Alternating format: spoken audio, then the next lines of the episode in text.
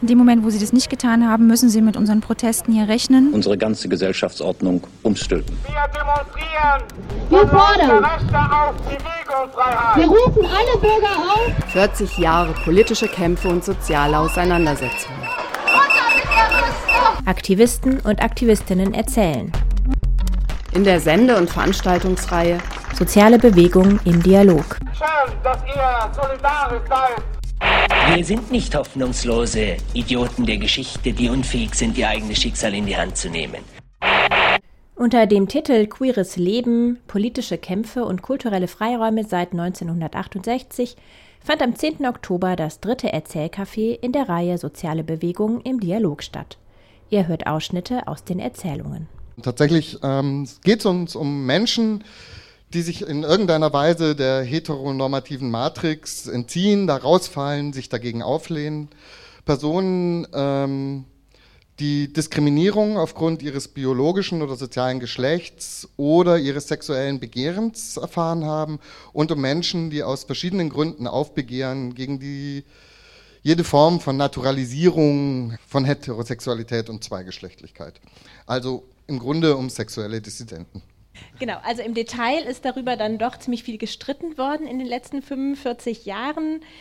Darüber, wie sehr sich diese Diskriminierungserfahrungen zum Beispiel eigentlich ähneln und ob daraus überhaupt Gemeinsamkeiten resultieren. Was bedeutet das für gemeinsame Kämpfe? Verbünden sich zum Beispiel Lesben lieber mit Schwulen oder eher mit Heterafeministinnen? Was heißt überhaupt Emanzipation? Heißt es, dass wir alles anders machen wollen oder heißt es, das Recht einzufordern, immerhin die Dinge gleich machen zu dürfen, wie der heterosexuelle Mainstream? In welchen größeren Zusammenhängen, welchen größeren politischen Zusammenhängen sehen wir diese Kämpfe? Kann Homo- und Transphobie auch innerhalb des Kapitalismus ähm, abgeschafft werden oder muss der zuerst weg? War zum Beispiel eine viel diskutierte Frage. ähm, genau, Reform oder Revolution hat auch die äh, nach 68er viel beschäftigt. Überhaupt, welche politischen Strategien richtig sind, zum Beispiel, ob man sich sichtbar machen sollte oder Schutzräume schaffen und wenn, dann wer darf in diese Räume eigentlich rein? Es gab immer und gibt auch noch immer Momente, wo die LSBTTIQ-Bewegung zusammenkommt. Ich kann es besser als der Nils. Ähm, ähm, und wo im besten Fall auch ein gemeinsamer Raum definiert wird, wie zum Beispiel beim diesjährigen CSD. Aber die meiste Zeit haben viele Geschichten parallel stattgefunden und heute werden wir einen kleinen Teil aus vielen verschiedenen Geschichten hören, vielen verschiedenen Bewegungen, die es faktisch gegeben hat und immer noch gibt. Und vielleicht werden sich daraus logische Mosaike zusammenbasteln, vielleicht auch nicht, aber auf jeden Fall wird es auch ein Stück Zeitgeschichte spiegeln und ein Stück Subkultur, wahrscheinlich auch ein Stück Ideologie und Utopie. Äh, wir haben dafür mindestens sechs Erzählerinnen, äh, mindestens, da kommen wir gleich noch dazu. Äh, die sitzen da an diesen beiden Tischen. Ähm, die Idee des Erzählcafés ist, über individuelle Geschichten ein Stück Geschichte eben auch sichtbar zu machen.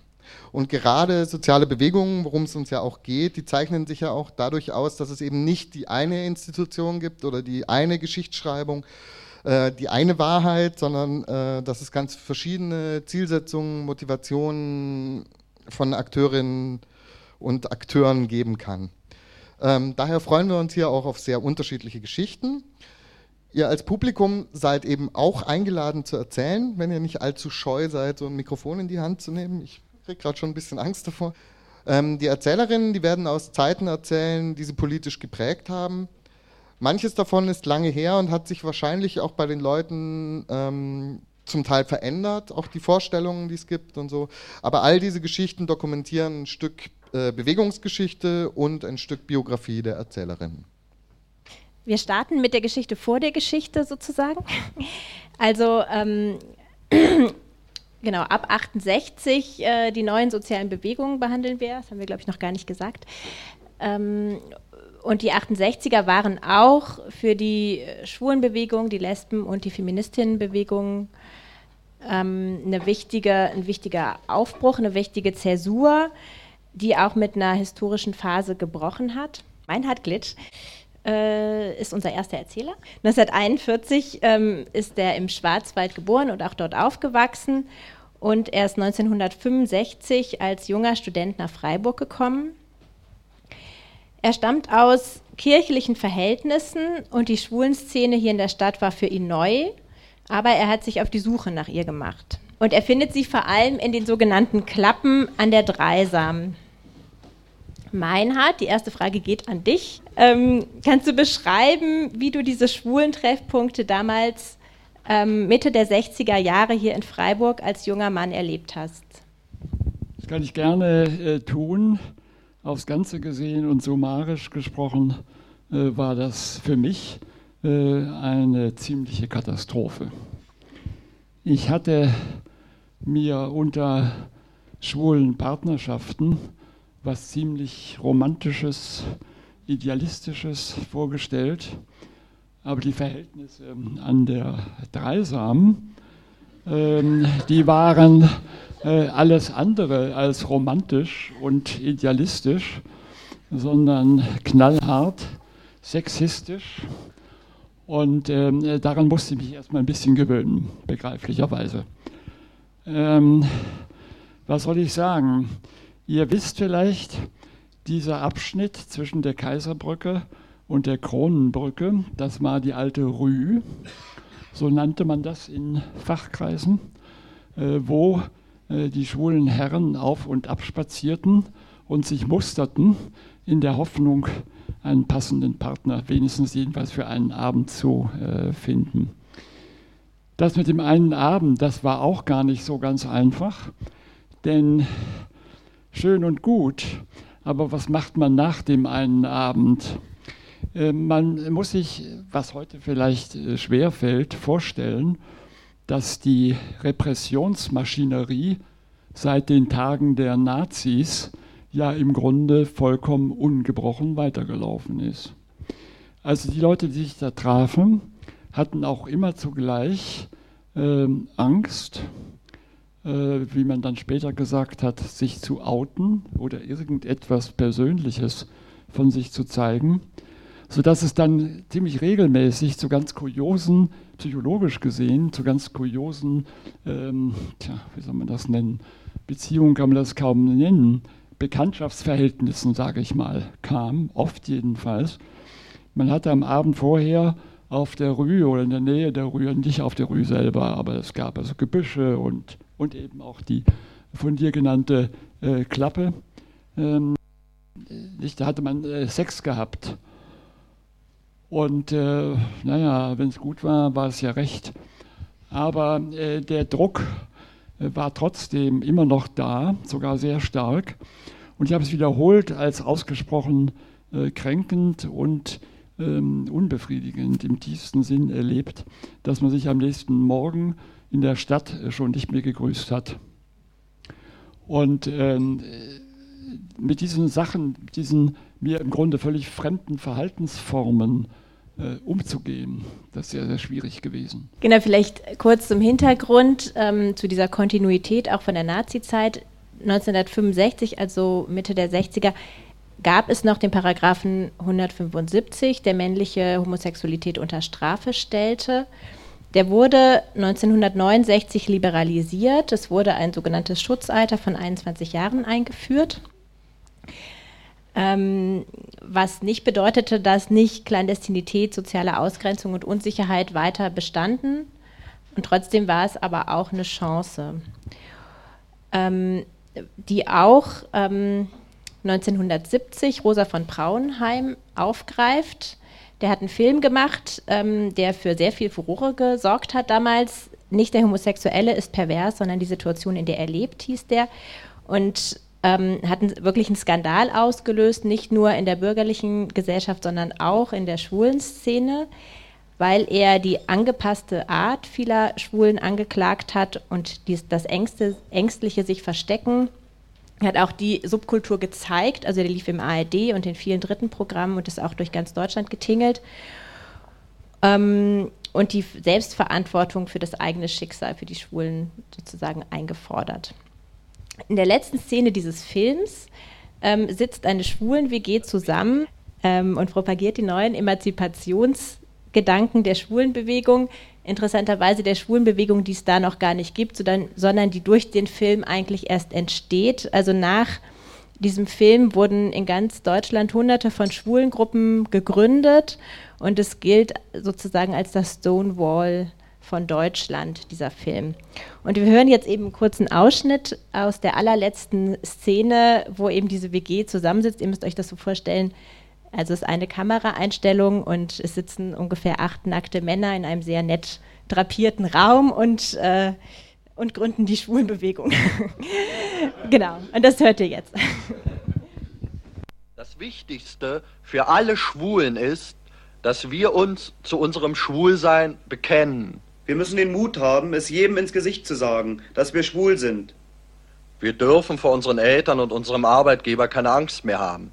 Wir müssen uns organisieren.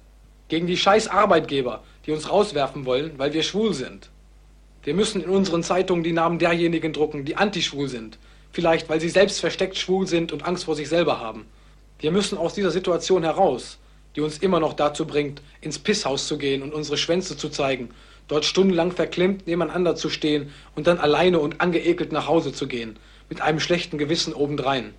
In Amerika gibt es jetzt schwule Kirchen, das heißt, ein schwuler Priester hat eine Sekte gegründet für Schwule, denen ihr verklemmtes Gefühl für Religion befriedigt und wo auch schwule Ehen geschlossen werden können. Genau das ist die alte Scheiße wie bei Mann und Frau. Wir wollen nicht zwanghaft zusammenbleiben, sondern aus freiem Willen. Das ist schwerer, aber ehrlicher. Zwei Typen, die sich absondern vor allen anderen, nur um sich selbst zu leben, sind egoistisch und grausam den anderen gegenüber. Es ist scheiße vorzugeben, dass wir richtige Männer sind, denn wir sind es meistens nicht. Lasst uns schwuler werden! Die verlogenen Halbschwulen müssen den Mut haben, ganze Schwule zu werden. Tunten und Supermänner sollten ihre Feindschaft untereinander aufgeben und gemeinsam Seite an Seite für ihre Freiheit kämpfen. Wir müssen versuchen, freier bumsen zu können, wobei wir den anderen achten und ihn nicht nur als Gegenstand sehen. Die Spießer nennen uns Warme, aber die meisten von uns sind kalt und verklemmt. Wir müssen erotisch frei und sozial verantwortlich werden. Lasst uns zusammen mit den Negern der Black Panther und der Frauenbewegung gegen die Unterdrückung von Minderheiten kämpfen. Kümmert euch gegenseitig um die Situation an euren Arbeitsplätzen. Seid solidarisch bei Konflikten innerhalb der Betriebe mit anderen Kollegen und ihr werdet auch auf ihre Hilfe rechnen können. Engagiert euch politisch. Schwulsein ist nicht Abendfüllen. Wir schwulen Säue wollen endlich Menschen werden und wie Menschen behandelt werden. Und wir müssen selbst darum kämpfen. Wir wollen nicht nur toleriert, wir wollen akzeptiert werden. Es geht nicht nur um eine Anerkennung von Seiten der Bevölkerung, sondern es geht um unser Verhalten unter uns. Wir wollen keine anonymen Vereine. Wir wollen eine gemeinsame Aktion, damit wir uns kennenlernen und uns gemeinsam im Kampf für unsere Probleme näher kommen und uns lieben lernen. Wir müssen uns organisieren. Wir brauchen bessere Kneipen, wir brauchen gute Ärzte und wir brauchen Schutz am Arbeitsplatz. Werdet stolz auf eure Homosexualität. Raus aus den Toiletten, rein in die Straßen. Freiheit für die Schwulen. So endet der Film. Der Film, ähm, genau, ist durch Deutschland getingelt und auch ähm, am 21. Juni 1972 an der Uni Basel gezeigt worden. Peter Tom, unser zweiter Erzähler heute, war an dem Abend nicht dabei, ist aber kurze Zeit später in die verschiedenen Gruppen eingestiegen, die sich direkt daraufhin gegründet haben. Peter, vielleicht kannst du erzählen, was war das für eine Stimmung damals in den Gruppen, die plötzlich angefangen haben, Öffentlichkeitsarbeit, Aufklärung, Info, Aktionen, ähm, Theoriekreise zu gründen, also alles Mögliche gemacht haben. Und wie haben sich diese Aufrufe aus der WG in eurer Arbeit wiedergespiegelt? Das ist schwierig zu beschreiben, weil das Geflatter und das Ge Geschnatter der damaligen Schwestern natürlich auch unter den Schwulen nicht auf äh, unbedingt äh, Be Beifall gestoßen ist. Also das war nicht so einfach am Anfang. Jedenfalls war das als großer Aufbruch gedacht mit dieser Filmvorstellung und es waren dann fast nur Schwule in der Vorstellung. Das hat selbst die Schwulen erstaunt. und ähm, ja, man hat sich ja sonst nur irgendwo im Dunkeln äh, äh getroffen. Die, die Gruppe war in sich nicht einig. Es gab verschiedene Strömungen und Jedenfalls gab es eine Gruppe nach außen und eine Gruppe nach innen. Es gab eine Literaturgruppe und die hat dann damals den, äh, habe ich jetzt nicht mitgenommen, Danek Reiche äh, über den gewöhnlichen Homosexuellen, den gibt es immer noch beim Antiquariat. Das ist so ein dicker, eine dicke Bibel. Schließlich hatten wir ein, ein Lokal und ein Telefon und als die Telefonnummer bekannt gegeben wurde in den Medien, äh, ich habe da immer noch Aufnahmen von der Pressekonferenz, äh, lief dir der Telefonbeantworter heiß. Und einer hat dem anderen gesagt, ja schau mal, die Nummer, die musst du anrufen. Eins möchte ich noch sagen, der Anfangszeit haben wir zum Beispiel äh, Wochenende verbracht in äh, Pfadfinderhütten oder so, haben, wir haben äh, diskutiert und natürlich haben wir dann nachts auch Sex gehabt. Das war dann so ein Geraschel nachts.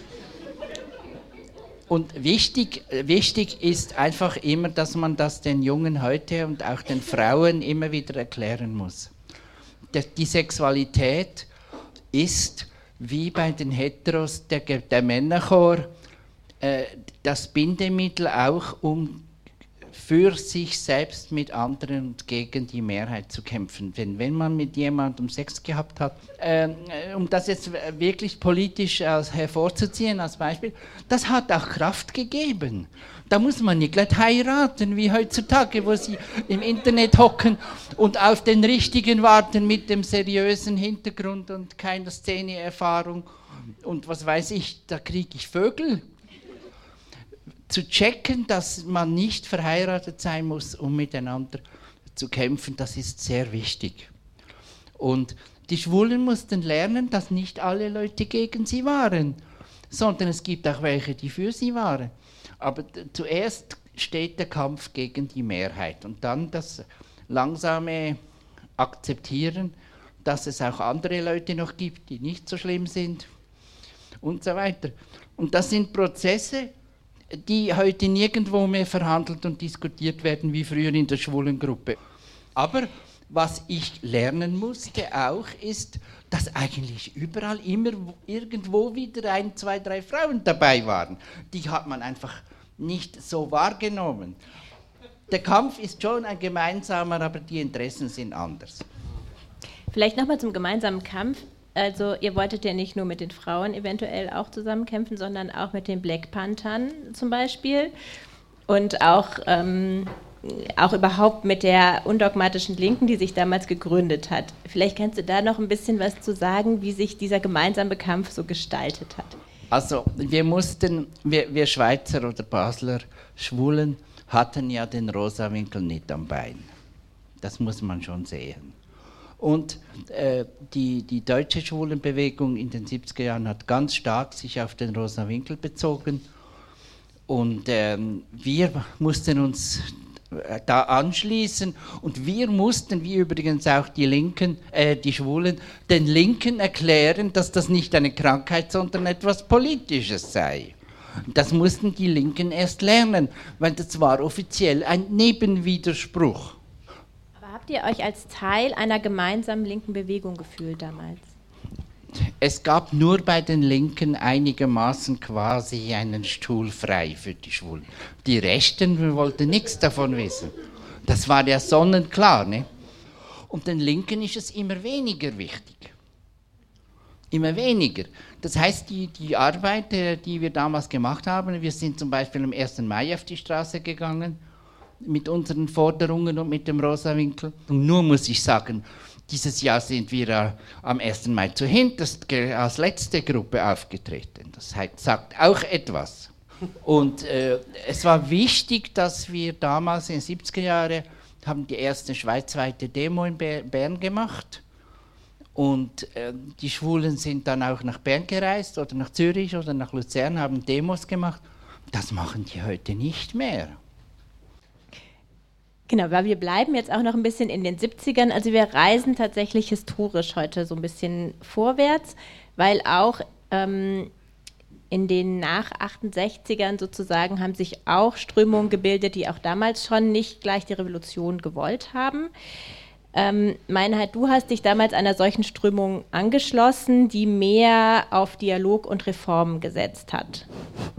Wie ja. habt ihr versucht, damals eure Ziele durchzusetzen? Äh, die politischen Verhältnisse habe ich als ambivalent wahrgenommen in den äh, frühen 70er Jahren.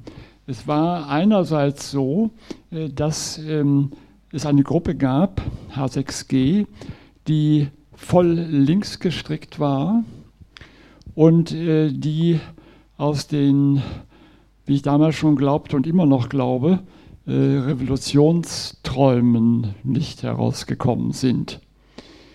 Ähm, die glaubten tatsächlich, man müsste die Gesellschaft erst vollkommen auf den Kopf stellen, und das heißt selbstverständlich auch den Kapitalismus äh, abschaffen, äh, der als das Erzübel an allem galt und dann würde auch gewissermaßen automatisch äh, alles mit den Schwulen und Lesben schon ganz hervorragend laufen.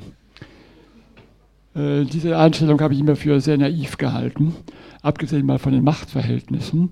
Äh, denn ich meine, äh, wer hatte denn die Panzer und die Maschinengewehre? Sicher nicht diese äh, paar Studentinnen und paar äh, Studenten. Dann gab es eine andere Gruppe, zu der ich auch gehörte. Die waren mehr so, ja, sagen wir mal, wie man uns verspottet hat, kleinbürgerlich orientiert, jedenfalls bürgerlich. Wir hatten es nicht so sehr mit der Revolution, sondern eher hatten wir die Vorstellung, dass man äh, durch geduldige Werbung und durch das Setzen auf Vernunft letztlich mehr erreichen würde. Und äh, die Entwicklung hat meines Erachtens dieser Gruppe auch äh, recht gegeben. Arbeitskreis Homosexuelle und Gesellschaft nannte sich das Klüppchen.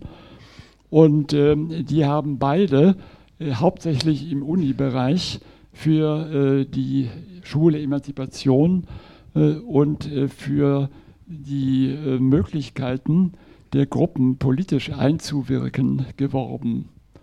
Und wie ich glaube, zum Teil sogar mit beachtlichem Erfolg. Also jetzt haben wir einiges gehört von der Schwulenbewegung. Mitte der 70er Jahre hat sich auch eine aktive Lesbenbewegung herausgebildet, auch hier in, auch hier in Freiburg. Ähm, hat sie mindestens einen eigenen radikalen Flügel immer innerhalb der feministischen Bewegung gebildet. Ähm, es wurde Mitte 70er der, der 70er Jahre das erste richtige Frauenzentrum hier in Freiburg gegründet, in der Luisenstraße was vor allem von Lesben betrieben wurde, ähm, denen auch vorgeworfen wurde, dass es ähm, einen Ghetto-Charakter habe, aber für viele Lesben ein wichtiger Schutzraum gewesen ist damals und auch der erste Treffpunkt überhaupt, den es hier in der Stadt gab. Zu diesem Zeitpunkt gab es schon äh, diesen großen Streitpunkt der Bündnisfrage. Es gab ähm, wenige Berührungspunkte, wie wir schon vernommen haben, ähm, mit der Schwulenbewegung. Ähm, das lag auch daran, dass ähm, lesbisch sein als die Praxis und Feminismus als die Theorie betrachtet wurde und auch Schwule vor allem in ihrer Eigenschaft als Männer wahrgenommen worden sind. Es war aber auch nicht so einfach mit den Heterafeministinnen zusammen. Ähm, viele Lesben haben ihre ähm, spezifischen Themen in der feministischen Bewegung nicht richtig vertreten gesehen und sich nicht von den Heteras adäquat unterstützt gefühlt damals. Das war jetzt so ein bisschen, was davor geschah, weil jetzt äh, springen wir in die 90er Jahre. ähm, da gab es nämlich in Freiburg eine aktive, autonome, feministische Frauen-Lesben-Szene. Sie bestand aus Hetera und Lesben und sie hat versucht, auf gesellschaftliche Ereignisse aus einem feministischen Blickwinkel zu reagieren und auf sie Einfluss zu nehmen. Juliana Blum, unsere nächste Erzählerin, äh, kam 1991 mit 25 Jahren nach Freiburg. Das war ähm, die Zeit der Brandanschläge auf die Flüchtlingswohnheime, vor allem in Ostdeutschland, aber auch hier in der Region hat es welche gegeben. ähm, überhaupt das Revival extrem rechter und rassistischer Aktionen und Gewalttaten. Juliana, kannst du erzählen, wie ihr euch als Frauen-Lesben-Plenum und Frauen-Lesben-Stadtteilgruppen damals politisch verstanden habt? Ähm, ich kam 91, genau, und es gab damals drei Orte in Freiburg. Für mich, das ist meine Geschichte, gell? und das war einmal das Frauenzentrum, damals hieß es noch Frauenzentrum und nicht Frauen-Lesben-Zentrum, das war dann echt erst Ende der 90er und sogar erst glaube ich, 2004, dass es ganz offiziell als Frauen-Lesben-Zentrum umbenannt worden ist. Das war der eine Ort, wo sich Lesben getroffen haben. Der zweite war, damals gab es das Frauencafé hier, Frauen-Lesben-Café. Es gab es hier und es gab es im Strandcafé, wechselseitig, genau. Und der dritte Ort, was war der dritte Ort? Die KFH. Damals. Ja, die KFH, ganz wichtig, war ein ganz, ganz wichtiger Ort. Ich glaube, für ganz viele von uns auch. Das war, da waren die großen Partys, da gab es Tombolas, da gab es auch Tombolas für irgendwelche tatsächlich so, also politischen Aktionen oder so, um Geld zu sammeln. Genau, das war auch ein ganz wichtiger Ort. Und ich habe damals einen Ort gesucht, wo ich mich linkspolitisch als Lesbe mit orientieren kann. Und das war im damals im Frauenzentrum in der Schwarzwaldstraße, gab es ein Frauen-Lesben-Plenum. Und dieses Frauen-Lesben-Plenum hat sich gesehen als Teil einer linken Bewegung, die gesamtgesellschaftlich versucht hat, sich also einen Standpunkt zu politischen Gegebenheiten zu finden, der feministisch war. Wir haben wegen Brandanschlägen, war eine der ersten, die ich mitgemacht habe, ging es damals noch um diesen Schutz vor den, vor den Flüchtlingswohnheimen. Da hat damals das Frauen-Lesben-Plenum und ganz viele, die sich dem angeschlossen haben, damals den Schutz in der Wiesenthalstraße gemacht. Weiß nicht, können sich bestimmt einige noch daran erinnern. Und das war so eine der ersten Aktionen, die ich miterlebt habe als für mich linke, lesbische autonome Feministin. Genau.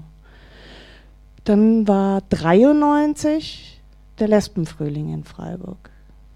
Eigentlich mit einer der größten Events, die es nach wie vor gibt in der Lesbenbewegung, wo damals zweieinhalbtausend Lesben nach Freiburg kamen, was schon für uns ein unglaubliches Ding war.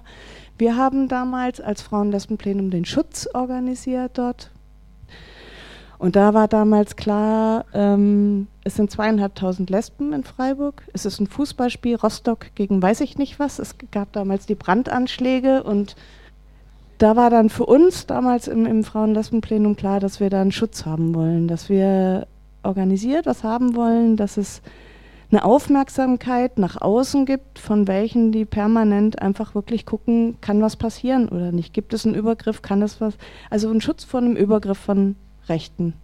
Und was ich schon interessant finde, für mich ist es wichtig, ich kann, ich kann für mich in meiner Biografie die Lesbenbewegung nicht von der feministischen Bewegung trennen. Das geht einfach nicht. Ich habe mich damals als Feministin verstanden. Ich habe mich als autonome Lesbe feministisch organisiert verstanden. Wir haben uns eingemischt in, in die unterschiedlichsten Themen. Wir haben uns eingemischt in in eben diese Schutz und gegen die rechte Gewalt. Wir haben uns eingemeldet, waren damals die Kriege gegen Ex-Jugoslawien, wo dann diese ganzen Vergewaltigungen auch nochmal viel Thema geworden sind, wo es, wo Amica sich damals, glaube ich, jedenfalls, wenn ich mich recht erinnere, damals gegründet hat und die ersten Schutzhäuser aufgebaut hat. Und da haben wir uns eingemischt. Es gab Frauen-Lesben-Küchen, auch finde ich jedenfalls ein wichtiger Teil damals in Freiburg, wo Themen, die gerade aktuell waren, aufgegriffen worden sind. Genau, vielleicht noch einen Punkt, den mhm. ich wichtig finde für die Lesben in Freiburg, ist, dass es Ende der 80er, Anfang der 90er einfach dieses Räumethema war, dass die Lesben als Lesben sichtbar werden in der Frauenbewegung.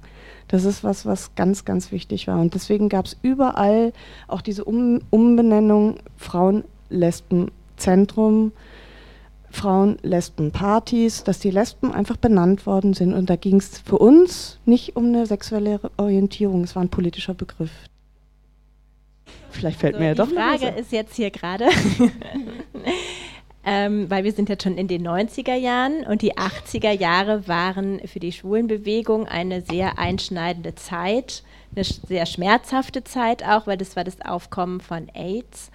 Ähm, was für die Schwulenbewegung einen äh, quasi existenziellen äh, Einschnitt bedeutet hat, ähm, weil einfach tatsächlich sehr viele Menschen gestorben sind und auch eine Umorientierung von großen politischen Kapitalismus abschaffen äh, Themen hin zu sehr praktischer ähm, Arbeit.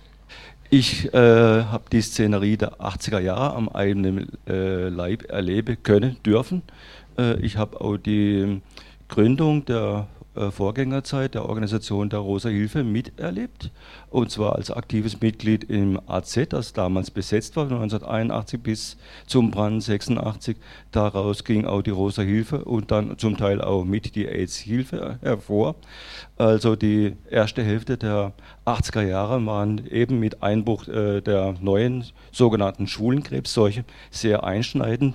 Es gab auch sehr viele Opfer und ich komme äh, aus einer mittelständischen Gastrofamilie, äh, die sehr ähm, kirchlich-bürgerlich geprägt war. Und ich habe aber auch den Querschnitt dieser Bevölkerung in der Innenstadt erlebt, die äh, sehr rechtskonservativ äh, gestellt war. Zum Beispiel in unseren bürgerlichen beiden Wirtschaften und Lokalen gab es Verbindungen zur Alt-Nazi-Szene, aber auch zur Nazi nahestehenden kirchlich-rechtskonservativen Szenerien. Und diese Leute äh, hatten dann die These und die äh, Gedankenstriche, ja, diese, diese äh, neue Seuche und die Schwulen, die müsste man ausrotten wie Ratten, also ähm, Ungeziefervernichtungsmittel einsetzen, ähm, alle möglichen Arten von Internierung etc. Äh, dann ging äh, so langsam das Sterben los, so ab 83, 84, 85 bis äh, noch in die 90er, als etliche Freiburger bekannte Szenen, die aber auch viel toll äh, zur Szene äh, als befreiende Leute, als Coming-out begleitende Leute ähm, zum sozusagen Coming-out und ähm, zum offenen Schwulsein damals beigetragen haben. Und ähm, ich konnte, äh, durfte miterleben damals, wo es die Vorgängerrichtung äh, der ersten schwulen Jugendgruppe 1984 hier am Strandcafé gab. Drei Jahre später daraus äh, gründeten sich die Rose Kids. Ja, vielen Dank, ähm, dass wir diese Zeitlücke jetzt noch äh, kurz, kurz gefüllt haben. Ähm, genau, wir wandern jetzt wieder in die 90er wir hatten bei Juliana gehört, es war eher eine politische Erweiterung sozusagen. Ähm, in der Schwulenbewegung hingegen gelten die 90er Jahre als die Phase ähm, des Übergangs von hohen politischen Ansprüchen zur Partykultur. Ähm, unser nächster Erzähler ist Robert Sandermann. Er hat äh, 89, 90 sein Coming Out und beginnt dann schnell sich in verschiedenen schwulen Zusammenhängen zu engagieren. Robert, du sagst von dir selbst, dass du die Entpolitisierungsphase in der Freiburger Schwulenszene eingeleitet hast.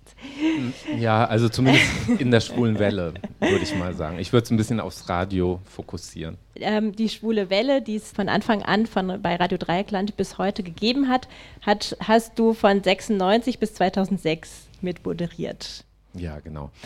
Ähm, ich bin tatsächlich auch, weil du gerade die Partyszene angesprochen hast, also äh, das war schon auch ein wichtiger Teil nach dem Coming Out. Es gibt ja diese schwule Dance-Partys, die gibt es ja immer noch. Die sind äh, seit, Dirk, korrigiere mich, wenn ich es falsch sage, ich glaube 91, 90, 91 ungefähr, 91, ne?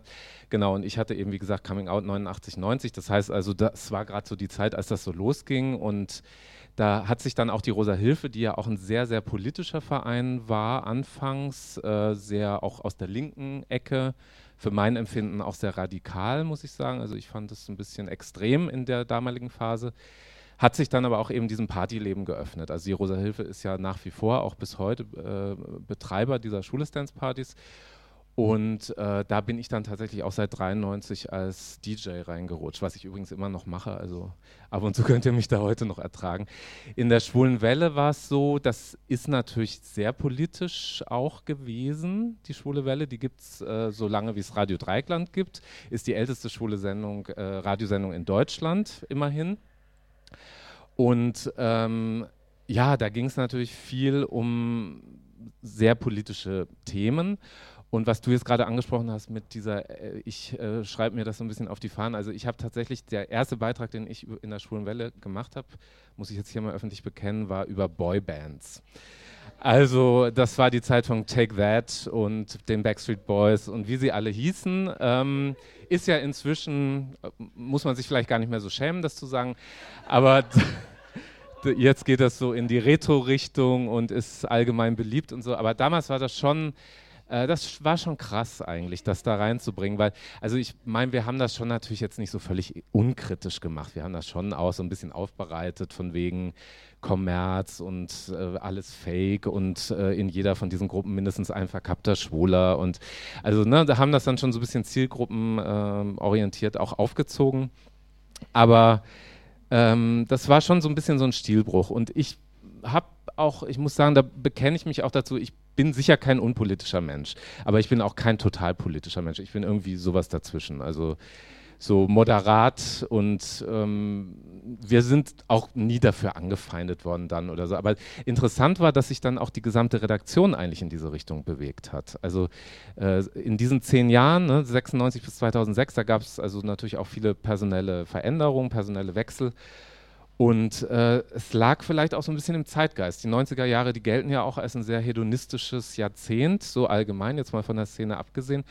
Und ich denke, diese AIDS-Krise, die jetzt gerade angesprochen wurde, die habe ich natürlich auch gerade als junger Schwuler nach dem Coming Out. Ich hatte mein Coming Out mit Anfang 20, also für mein Empfinden damals relativ spät, so mit 23, 24. Ähm, das war schon sehr krass. Du hast irgendeine Schwulen Schwulenzeitschrift aufgeschlagen, da waren seitenweise Todesanzeigen drin und so das äh, hat mich auch, äh, also hat uns, denke ich, alle sehr beschäftigt und sehr bewegt. Und dann gab es aber ja die ersten wirklich wirkungsvollen Therapien seit 1996, äh, die ersten Kombinationstherapien mit dem äh, Welt-AIDS-Kongress in Vancouver war das damals. Und das heißt also auch HIV hat dann ja so langsam schon begonnen, schon in den späten 90er Jahren zumindest so ein bisschen von dem Schrecken zu verlieren, so nach und nach, allmählich. Und das hat wahrscheinlich dann auch wieder diese, diese andere, diese hedonistische Richtung befördert. Wir verlassen jetzt auch mal die Lesben- und Schwulen-Szene. Und äh, genau, jetzt, wenn man so LSBTTIQ wieder im Kopf hat, überspringen wir jetzt das B und springen zu T über.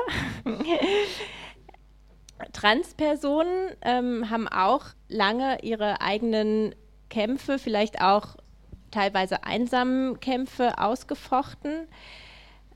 Ähm, sie haben schon immer quasi per Existenz die auf Zweigeschlechtlichkeit basierende rechtliche, gesellschaftliche und auch medizinische Ordnung am radikalsten in Frage gestellt. Und ihre Kämpfe um Anerkennung als Transmänner, Transfrauen oder Transgender haben auch immer wieder neue Kontroversen über Gesell Geschlechterkonzepte insgesamt ausgelöst. Heute hier ist auch Adrian Hoffmann. Er ist 24 Jahre alt und ist in Rust in einer katholischen Familie und einem konservativen Umfeld aufgewachsen, wo er auch heute lebt. Seit drei Jahren definiert er sich als trans. Er ist bei Fluss aktiv, einem Verein, der lesbisch, schwul, trans, queere Bildungsarbeit in Schulen macht. Vor Schulklassen erzählst du deine Coming-out-Geschichte, Adrian, unter anderem. Warum tust du dir das an, vor einer fremden Klasse von sicher nicht nur ganz offenen Kids diese Geschichte zu erzählen?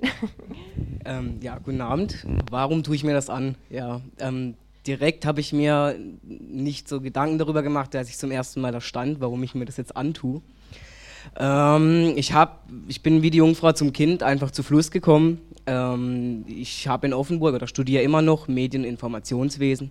Gerade auch in Offenburg, beziehungsweise auch Hust vor allen Dingen, war das Thema Homosexualität, aber auch Transsexualität natürlich äh, absolutes No-Go. So.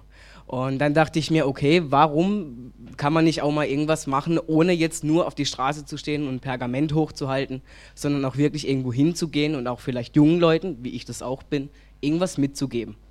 Und da kam ich auf Lust und dann kam ich zum ersten Mal äh, zu einem Schulbesuch mit und äh, neue Erfahrung auf jeden Fall darüber zu sprechen und äh, Warum ich mir das antue, kann ich nicht wirklich beantworten. Ich finde es schön und habe für mich gesagt, wenn, wenn, wenn ich aus dem Schulbesuch rausgehe und ich ähm, den, den Jugendlichen meine Geschichte erzähle und sie sehen, oh, da ist jemand, der ist, keine Ahnung, zwei, drei, vier Jahre älter, der hat sowas erlebt, ja, und der ist so wie du und ich, der sitzt mit mir im Kaffee, ja, vielleicht nebendran und äh, die gehen dann heim und sie denken vielleicht irgendwann mal über die Geschichte nach, wenn sie wieder irgendwie mit dem Thema in Berührung kommen, dass sie einfach das in Erinnerung rufen und sagen, okay, ich habe da was drüber gehört und die Menschen sind ja vielleicht gar nicht so verkehrt. Mit denen in Dialog zu kommen und zu sagen, hey, ihr könnt mich was fragen, ich gebe euch gerne Antworten. Natürlich auch nicht über alles, aber ich teile gern meine Geschichte mit euch. Was sind denn die Teile deiner Geschichte, die dir wichtig sind zu teilen? Also was möchtest du, dass die Schülerinnen mitnehmen danach? Um das kurz zu erklären, im Prinzip hatte ich ja, das erzähle ich auch den Schülerinnen und Schülern immer, äh, zwei Coming-outs für meine Eltern. Ähm, mein Vater war äh, oder ist immer noch streng konservativ katholisch erzogen worden und äh, demnach handelt er heute noch und denkt heute noch so. Ähm, und meine Mutter, naja, sie wurde auch sehr katholisch erzogen, aber sie war irgendwie immer weltoffener. Und ähm, ich habe gemerkt, dass sie, äh, als sie mit 12, 13, habe ich damals kundgetan, dass ich keinen Schwiegersohn nach Hause bringe, sondern eine Schwiegertochter. Und ähm, das Feedback war halt äh, nicht so berauschend im ersten Moment. Ja, ich wusste damals schon, dass ich mich mit mir selber, wenn ich in den Spiegel schaue, mich nicht wohlfühle. Aber sagen wir mal, mit 12, 13 war ich mit dem Thema jetzt zum Beispiel Trans oder Transsexualität gar nicht so wirklich konfrontiert, weil ähm, äh, vielleicht nur in, in, meinem, in meiner Welt gab es halt einfach nicht so viel darüber. Und deswegen war, war das mir fremd und ich wusste das gar nicht, dass es sowas gibt. Also war ich, sage ich mal, für die Gesellschaft äh, für einfach lesbisch. So, und da musste ich damit umgehen, war okay und, und klar. Und mein Vater war halt damals derjenige, der das sehr stark abgelehnt hat, der mich abgelehnt hat und ähm, meine Mutter einfach nicht stark genug war, um, um darüber zu stehen. Also sie hat sich mehr oder weniger zurückgezogen. Ja, und dann war ich eigentlich allein mit dieser Thematik und habe mich dann gewundert, dass meine Freunde das eigentlich ganz relativ offen aufnahmen und ich dann da auch gar keine weiteren Probleme bekommen habe. Und ich, toi, toi, toi, also in meinem Freundeskreis war alles top. Ähm, ja, und so habe ich dann weiterhin, sage ich mal, bis 17, 18 den Weg äh, als lesbische Frau gelebt, ja, und habe aber einfach gemerkt, hm, irgendwie weiß ich auch nicht. Also es ist schön und gut, ja, aber trotzdem, das bin nicht ich so. Und äh, ja, und irgendwann hat dann mein bester Freund äh, sich geoutet und meinte so, okay, pass mal auf, ich bin jetzt Felix. Und äh, ich dachte, okay, krass, so. das echt, ja, das war schon, wusste ich ja nicht, dass sowas gibt, ja. Und, und, und, und dann habe ich eines Abends Stern TV geguckt und da kam dann ein, ja, kam dann Balian Buschbaum. So. Und das ist ja so ein bisschen der Pionier unter den äh, transsexuellen oder transidenten Menschen. Und äh, ich hat dann, dann saß der da, dann wurde unten eingeblendet, war ehemals Yvonne Buschbaum. Und ich bin fast vom Sofa geflogen, weil ich das nicht geglaubt habe, weil da ein gut aussehender junger Mann mit Vollbart saß. Und ich dachte, das gibt's nicht. Und hab dann, dann ging das los, das war der Denkanstoß, um über alles nachzudenken. Und äh, jetzt vor ja, zweieinhalb, drei Jahren habe ich dann einfach gemerkt, ja, hilft alles nichts. So geht es mir auch. Und äh, ich möchte mir Hilfe suchen, ich möchte mit jemandem drüber reden. Ja, heute sitze ich hier und äh, das war dann quasi mein zweites Coming Out vor zweieinhalb Jahren, nochmal vor meinen Eltern. Ähm, ja, und der Schuss ging halt granatenmäßig nach hinten los. Weil man, ich weiß, also ich bin als Einzelkind auf jeden Fall äh, groß geworden und, und das war halt absolut gar nicht, das war furchtbar. Also für meine Eltern war das wirklich so diese, dieser Hammer auf den Kopf, wo dann zusätzlich jetzt alles einfach nochmal äh, das Weltbild zerstört hat, ja.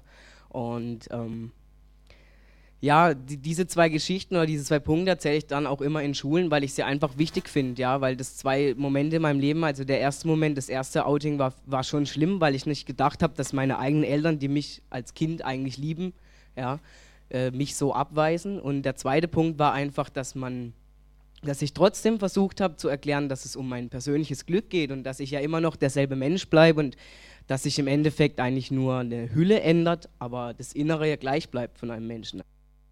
Fluss hat ja, ist ja als schwul-lesbisches Projekt gestartet, definiert sich jetzt ja auch anders. inwiefern siehst du Fluss als einen offenen Raum für dich auch als Transperson oder was ist für dich die Voraussetzung für dich, um als Transperson da sichtbar zu werden? Ich bin jetzt seit einem Jahr dabei. Ähm, vor mir war ein Vorreiter da, äh, der das sicherlich, glaube ich, noch mal intensiver mitbekommen hat, weil für mich war der Raum, also, also die Räume im Bereich Trans von, für Fluss schon immer offen, als ich da hinkam. Und ich hatte zumindest nie ein anderes Gefühl. Ähm, und demnach fand ich das sehr offen und ich glaube auch, dass es mitunter eine Rolle gespielt hat, wahrscheinlich, dass sich der Name geändert hat, einfach im Laufe der Zeit. Also mittlerweile ist leider mein, mein Vorreiter nicht mehr da, ja, schade. Ich kämpfe jetzt allein in der Transwelt. Aber ja, aber ähm, ich würde mich freuen, natürlich, wenn nochmal jemand kommen würde. So, ich habe immer so ein bisschen das Gefühl, dass die Leute sich einfach, oder dass gerade in dem Bereich sich viele nicht trauen auch. Oder auch gar nicht wissen, dass sie so irgendwo hinkommen können. ja. ja vielleicht öffnet sich das ja auch noch mehr, wenn das noch mal ein bisschen jetzt bekannter wird oder wenn man das auch mal noch mal mehr streut, dass das auch eben nicht nur lesbisch und schwul äh, als Schulprojekt ist, sondern halt auch für Trans. Na, um solche Räume wird es jetzt auch weiter ein bisschen gehen. Ähm, auf manchen Tischen, glaube ich, findet sich auch so ein Fetzen, da steht Gender Trouble drauf. Und irgendwie geht es ja auch schon den ganzen Abend um diesen Trouble, also um verschiedene Formen, die, die das herrschende System von Zweigeschlechtlichkeit und Heterosexualität irgendwie in Unordnung bringen. Die Thesen von Judith Butler, damals in Gender Trouble, die darauffolgenden Debatten, die Queer Theory, haben ähm, auf eine Weise diese Unordnung ähm, bis dahin am radikalsten beschrieben, weil sie Geschlecht und Sexualität ihrer vermeintlichen Natürlichkeit und auch Unveränderbarkeit beraubt haben und auch sichtbar gemacht haben, wie die Ordnung von Machtverhältnissen durchsetzt ist. Die Frage, was aber ein queer-theoretischer Ansatz in der praktischen Umsetzung bedeutet, hat auch innerhalb der Bewegung wunderbar viel Unordnung gestiftet. ähm, Unsere letzte Erzählerin ist Caro. Ähm, Caro ist in verschiedenen queer-feministischen Zusammenhängen und auch als Geschlechterforscherin aktiv. Und sie hat im Freiburger bis vor kurzem noch Frauen-Lesben-Zentrum, was sich jetzt umbenannt hat in Feministisches Zentrum für Frauen, Lesben, Trans, Inter, ein Veränderungsprozess im Sinne einer queer-feministischen Perspektive angeregt. Caro, kannst du erzählen, wie sich deine Vorstellung von queer-feministischer Politik in diesem Prozess wiedergespiegelt haben?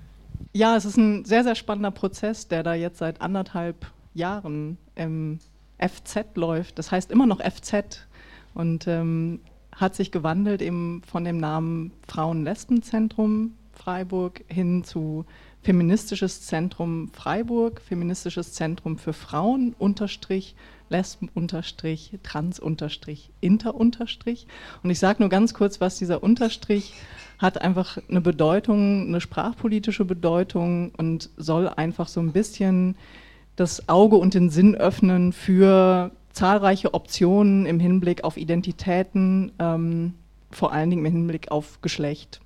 Und ähm, für mich spiegelt sich eigentlich genau dieser Prozess oder das, was ich für mich als feministisch, queer-feministisch begreife, irgendwie schon allein in dieser Namensänderung. Ähm, und vielleicht, wenn ihr euch diese beiden Namen vor Augen führt, dann wird für mich ziemlich deutlich, dass es da so eine Bewegung hingibt von so einer klaren Benennung von Identitäten, Frauen, Lesben, hin eigentlich zu einem Namen mit feministisches Zentrum, der eigentlich wieder einen politischen Inhalt in den Vordergrund rückt.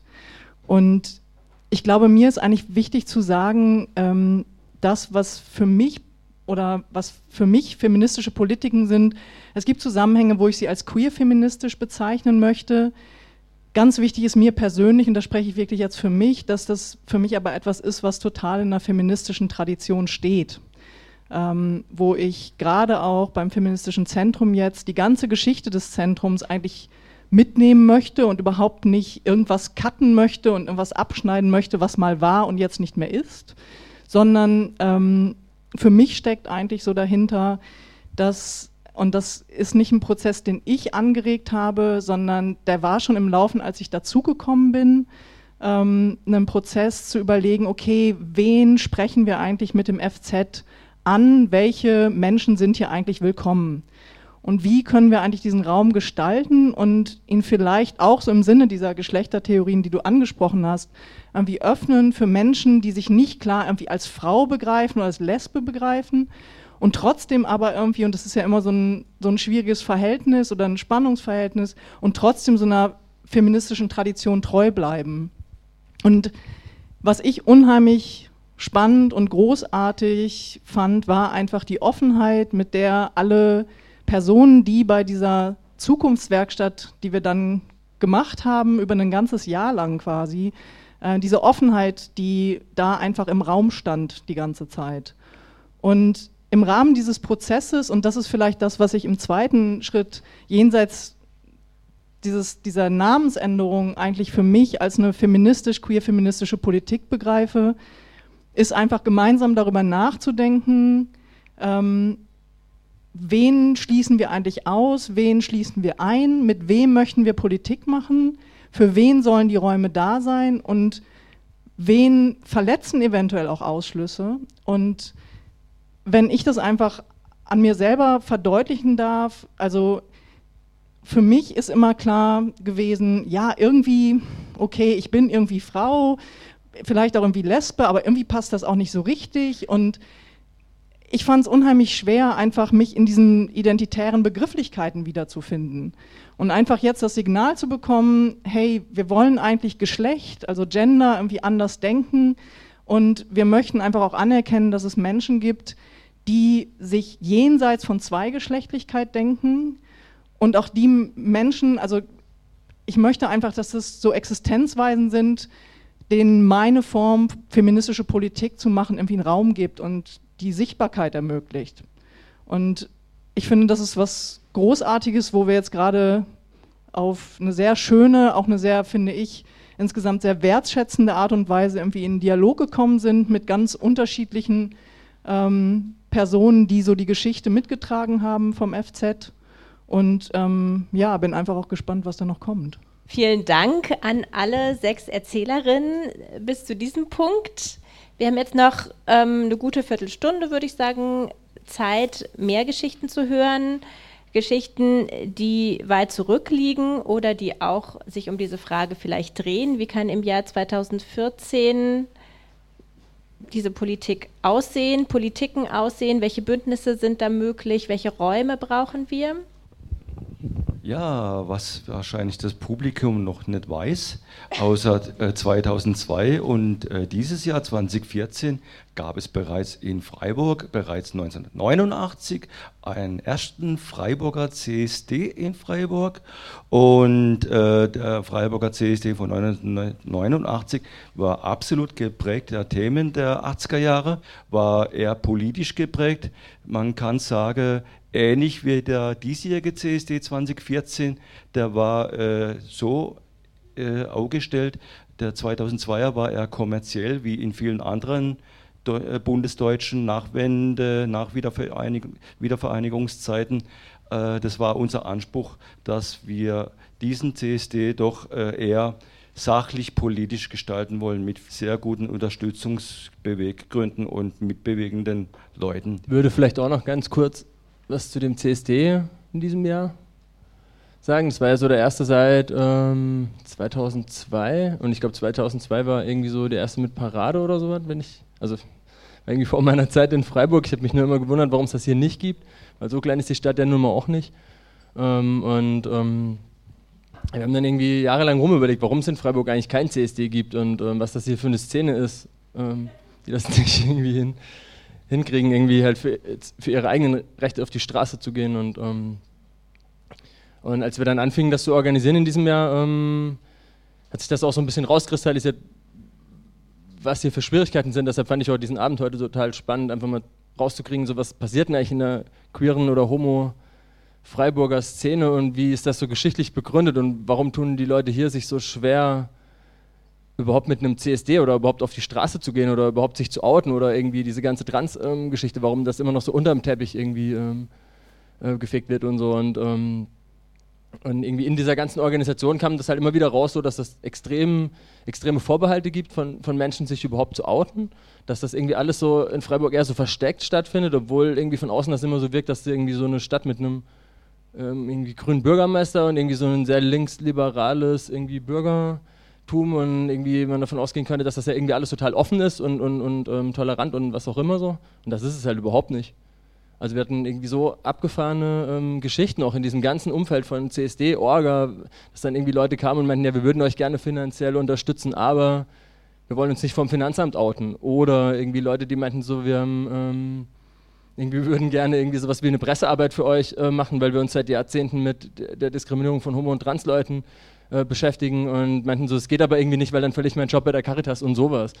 Also so was sich dann auf jeden Fall in dieser ganzen, in dem ganzen letzten halben Jahr vor dem CSD in der Orga-Phase so rauskristallisiert hat, war einfach das eine extrem große Angst bei den, bei den Menschen in Freiburg, das irgendwie ja, damit in die Öffentlichkeit zu gehen. Zum einen wollte ich sagen, es gab hier durchaus große Demos, also zum Beispiel bei einem Lesben-Frühlingstreffen waren 3000 Lesben auf der Straße, haben laut demonstriert. Es gab in den 90er Jahren große Demos, das ist heute nicht mehr ähm, so richtig nach ähm, zu empfinden, aber es gab Walpurgis-Demos, die waren irgendwie hauptsächlich von Lesben, die laut und sichtbar waren, geprägt, ja, die durch die Straße gelaufen sind. Und sich als Lesben auch Gehör verschafft haben. Es gibt in Freiburg äh, Lesbenfilmtage schon seit Jahren, also es wurde nicht erwähnt. Es gibt ein Frauen-Lesben-Radio bis heute äh, und es gab lange ein Lesben-Info. Also es gibt schon eigentlich ein sehr kontinuierliches lesbisches Leben in Freiburg. Ähm, ich finde es erschütternd, ja, dass es heute immer noch wohl schwierig ist, sich zu outen, weil eigentlich vom von meinem ähm, Gefühl her denk, also habe ich mir gewünscht, dass sich das verändert hat. Und äh, ich finde es erschütternd zu hören, dass es nicht so ist. Ähm, weil in den 90er Jahren, als ich mein, Lesbi mein lesbisches Coming-out hatte, war es für uns total wichtig, ähm, Identifikationsmöglichkeiten zu finden. Das lief äh, bei vielen von uns, also ich war an der Uni, über die Literatur. Also wir hatten Frauen-Lesben-Literaturseminare, wir hatten irgendwelche Diskussionen. In den 80er Jahren sind die ersten Lesben-Krimis erschienen, was für viele Lesben, das, ähm, also die sind kursiert, ja, das war so ein Aha-Erlebnis. Es gibt ähm, jetzt in der Literatur Figuren, die lesbisch sind und nicht sterben, ja, sondern morden vielleicht, ja, oder jedenfalls stark sind. Ähm, und es wurde auch, also bei, unter Lesben in den 90er Jahren äh, gab es so einige Texte, die, wie, bei, wie die, die du erwähnt hast, ähm, die diskutiert wurden, also von der Sarah Lucia Hoagland, die Revolution der Moral, gab es Gruppen, die sich getroffen haben, sich die Köpfe heiß geredet haben. Genau, was ich noch äh, auch erzählen wollte, die KFH, das war, Juliana hat es erwähnt, das war der absolute wichtigste Ort ja für, für über Jahre ja. Und das war auch was was die Szene total ähm, getragen hat. Und es lief über Engagement und über Solidarität ja. Also das war überhaupt nicht kommerziell sondern es gab immer eine Gruppe die hat das organisiert. Auch so ein bisschen verschleiert ja Lesben kamen da nicht vor weil katholische Fachhochschule. Aber also so bei den Partys ja, wurden Lesben nicht erwähnt, aber es war klar, da waren hauptsächlich Lesben und äh, die, die das äh, organisiert haben, waren lesbische Studentinnen der KfH und die, die dann aufgeräumt haben und nicht kein Geld dafür gekriegt haben, das war einfach die Szene. Und die, die Musik gemacht haben, das war die Szene und das, war einfach auch eine kraftvolle und, und tolle Zeit. Äh, mit dem Abend ist unsere Veranstaltungsreihe nicht, nicht vorbei. Wir haben ähm, zum gleichen Thema jetzt auch noch diverse Sendungen. Könnt ihr live hören im Radio oder im Livestream oder nachhören auf der Homepage. Wir stellen dann auch alles hoch. Ja, und ansonsten denke ich, es ist sicher rudimentär geblieben, aber ich danke trotzdem nochmal allen, die hier beigetragen haben, weil ich fand es äh, wirklich auch inspirierend. Und ich würde sagen, das, was rudimentär geblieben ist, kann man ja jetzt in kleinerer Runde noch beim Biertrinken mit den sexuellen Dissidenten einfach weiterführen. Und wünsche noch einen schönen Abend. In dem Moment, wo Sie das nicht getan haben, müssen Sie mit unseren Protesten hier rechnen. Unsere ganze Gesellschaftsordnung umstülpen. Wir demonstrieren Wir fordern. Rechte auf Bewegungsfreiheit. Wir rufen alle Bürger auf. 40 Jahre politische Kämpfe und soziale Auseinandersetzungen. Aktivisten und Aktivistinnen erzählen.